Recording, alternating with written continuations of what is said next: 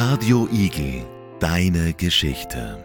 Wenn Sie an Latein denken, denken Sie wahrscheinlich so wie ich an eine alte und verstaubte Sprache. Wir haben heute eine junge Lehrerin bei uns, die das wahrscheinlich ganz anders sieht. Herzlich willkommen, Frau Sadolcek. Vielen Dank, dass ihr mich eingeladen habt. Wie klingt eigentlich Latein?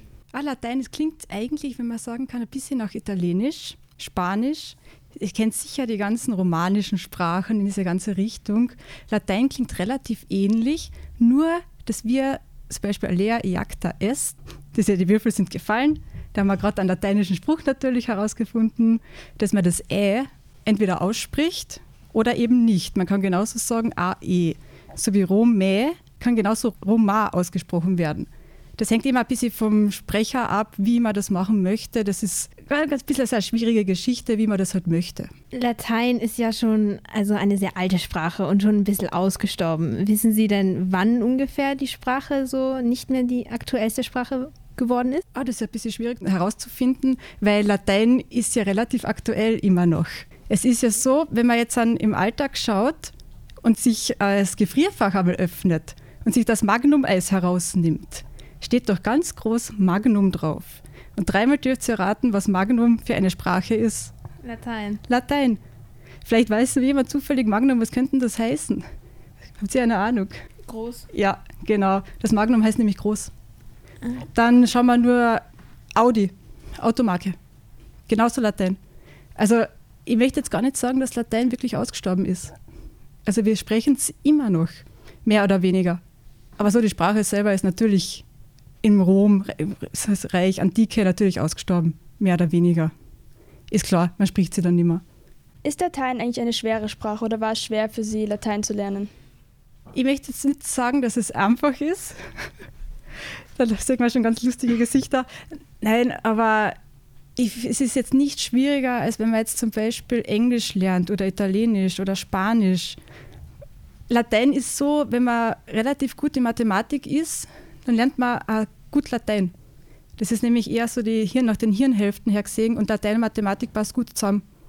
Aber ich möchte jetzt nicht behaupten, dass es jetzt schwieriger ist als irgendeine andere Fremdsprache. Warum sollten junge Menschen eigentlich noch Latein lernen, wenn es nicht mehr so wirklich gesprochen wird heutzutage? Also mein allererster Zugang ist einmal, dass man einfach die romanischen Sprachen, zum Beispiel Englisch, viel leichter lernt. Ganz ein witziger Fun Fact ist, dass 50 Prozent von Englisch aus dem Lateinischen kommt. Man tut sich viel, viel leichter. Zweitens ist es natürlich ein Training für die deutsche Sprache. Wenn man nämlich die lateinische Grammatik kann, muss man sich natürlich die deutsche Grammatik genauso gut kennen. Und man übersetzt ja immer. Tut man sich in Deutsch unglaublich leicht.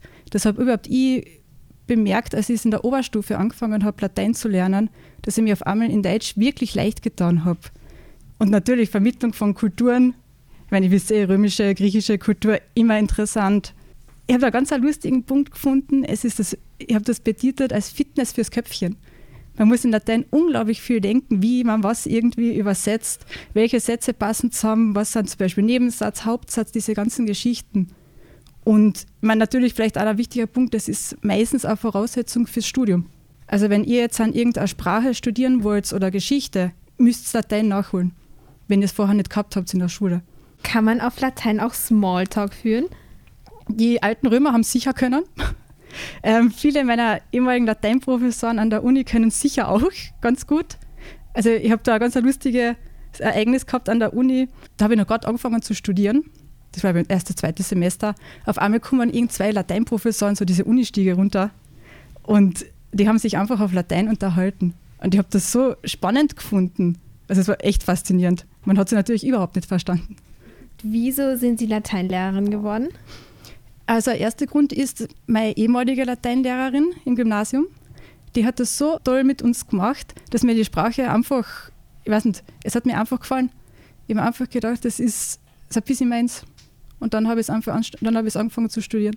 Stimmt es, dass es im Latein keine Leerzeichen gibt? Ja, das stimmt, ja. Hat das einen bestimmten Grund? Also ah, das, das ist eine Frage für die höhere Wissenschaft. Das ist, manchmal gibt es einfach keine Gründe. Wahrscheinlich war es vielleicht beim Schreiben einfach leichter.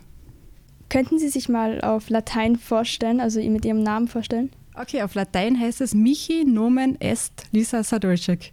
Klingt ein bisschen komisch. Nomen kennen wir wahrscheinlich eh alle schon vom Namen. Es klingt ja ähnlich. Oder Name auf Englisch, da haben wir es wieder. Est ist natürlich ist und Michi ist mein Name ist. Damals in Rom wird es wohl keine Fernseher oder Kühlschränke geben. Ähm, gibt es denn in, La also in Latein Wörter dafür? Nicht unbedingt weil wir in Latein ja relativ alte Texte immer übersetzen und wir übersetzen ja die Texte von der Antike. Es gibt aber sehr wohl Umschreibungen, dass man sich vielleicht dann irgendwie denken kann, ah, das könnte jetzt die Küche gemeint sein oder sowas, aber so wie Fernseher gibt es natürlich nicht. Das wäre zu schön. Englisch ist ja eher eine einfachere Sprache mit etwas leichterem Grammatik. Wie war das mit Latein? War das nicht eher für den Adel? Genau, das siehst du ganz richtig. Meistens hat ja der Klerus und der höhere Adel, die haben das Latein gesprochen und die normale Bevölkerung, die war nicht so Latein bewandert. Und natürlich kommt jetzt dann mein Geschichtslehrer wieder heraus. Deswegen ist ja auch die Bibel von Martin Luther damals übersetzt worden, eben von Latein, damit eben das normale, das gehobene, sagen wir mal nur das Volk, das auch verstanden hat. Und da kann, möchte ich schon sagen, ja, Latein war schon schwieriger. Es ist jetzt nicht so, dass die Sprache jetzt schwer zu erlernen wäre. Es hat halt einfach der Adel und der Klerus und diese ganzen haben das einfach verwendet. Gibt es auch im Latein einen Dialekt? Es hat ganz sicher ganz viele Dialekte gegeben, so wie in jeder Sprache auch. Aber wir, also an der Uni lernen wir eigentlich nur das, diese so wie Schriftsprache bei uns in Deutsch.